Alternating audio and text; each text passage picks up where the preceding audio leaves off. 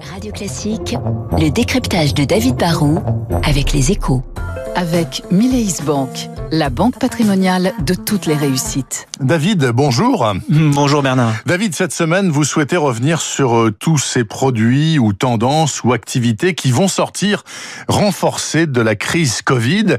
Aujourd'hui, premier épisode d'une série de quatre, vous souhaitez nous parler du télétravail.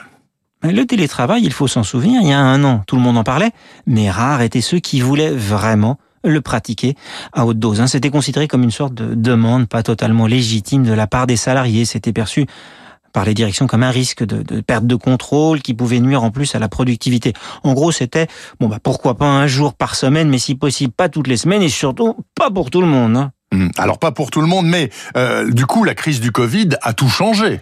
Oui, on, peut parler de véritable révolution du télétravail.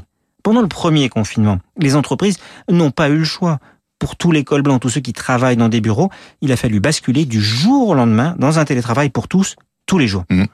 Ce que cette expérience radicale a prouvé, c'est que même si on n'était pas préparé, ben c'était possible. Hein. La révolution digitale est là, avec les ordinateurs et le téléphone portable, avec le cloud qui permet de stocker les documents et d'y accéder de n'importe où, avec les réunions sur Zoom ou sur Teams, on a pu continuer de faire tourner les entreprises à distance. Du coup, le regard des encadrements a évolué. Hein. Aujourd'hui, ils ne sont plus si hostiles que cela au télétravail.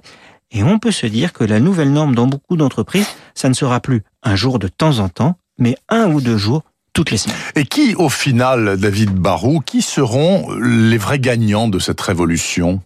C'est trop tôt pour le dire, mais, mais j'espère qu'il n'y aura que des gagnants. Hein. Pour les entreprises, ça peut être finalement un gain d'efficacité, car l'exemple a prouvé qu'un salarié qui reste chez lui peut travailler plus longtemps. Eh Il perd moins de temps dans les transports et à la machine à café. Hein. L'entreprise va aussi pouvoir repenser l'aménagement du bureau, faire des économies de mètres carrés, car les salariés ne vont plus venir tous tous les jours en même temps. Pour le salarié, il y a une forme de confort. Hein.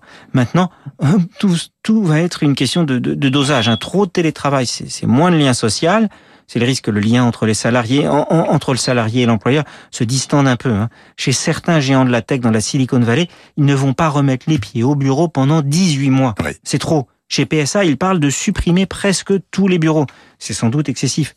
Comme souvent, le poison, c'est la dose. Et le télétravail, c'est comme tout. Il faut le consommer mais avec modération. Ce que vous faites d'ailleurs, David Barrault, et je vous en remercie. Merci beaucoup, David.